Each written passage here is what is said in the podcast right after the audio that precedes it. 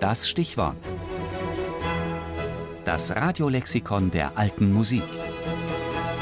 Jeden Sonntag im Tafelkonfekt. Gemshorn.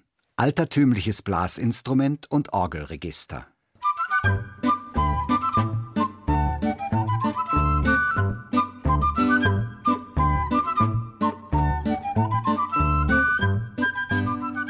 Irreführend ist manchmal die Terminologie der Musik.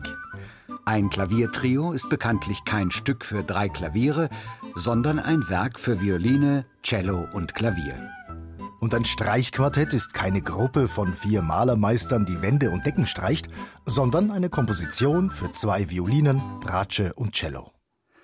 Auch unser heutiges Stichwort hat einen irreführenden Namen.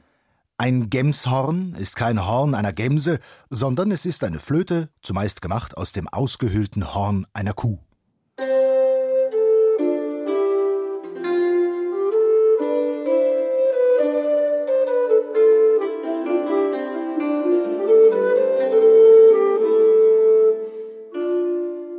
Darüber hinaus ist Gemshorn auch die Bezeichnung für ein Orgelregister, im Klang weich, hell, funkelnd.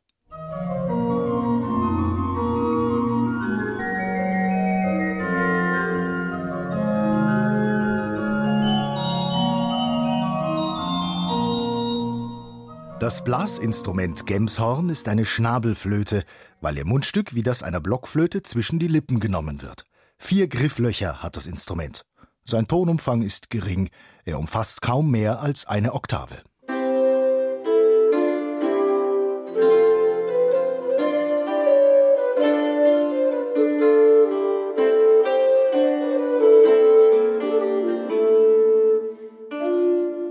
Vom Mittelalter bis ins frühe 16. Jahrhundert war das Gemshorn in Gebrauch, eingesetzt vor allem als Ensembleinstrument, wie zum Beispiel in den Stücken des Pariser Tanzbuches von Pierre Attagnan.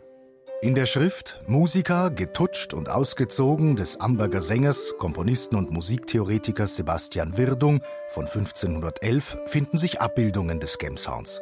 Im gut 100 Jahre später veröffentlichten Syntagma Musicum von Michael Pretorius wird das Instrument nicht mehr erwähnt.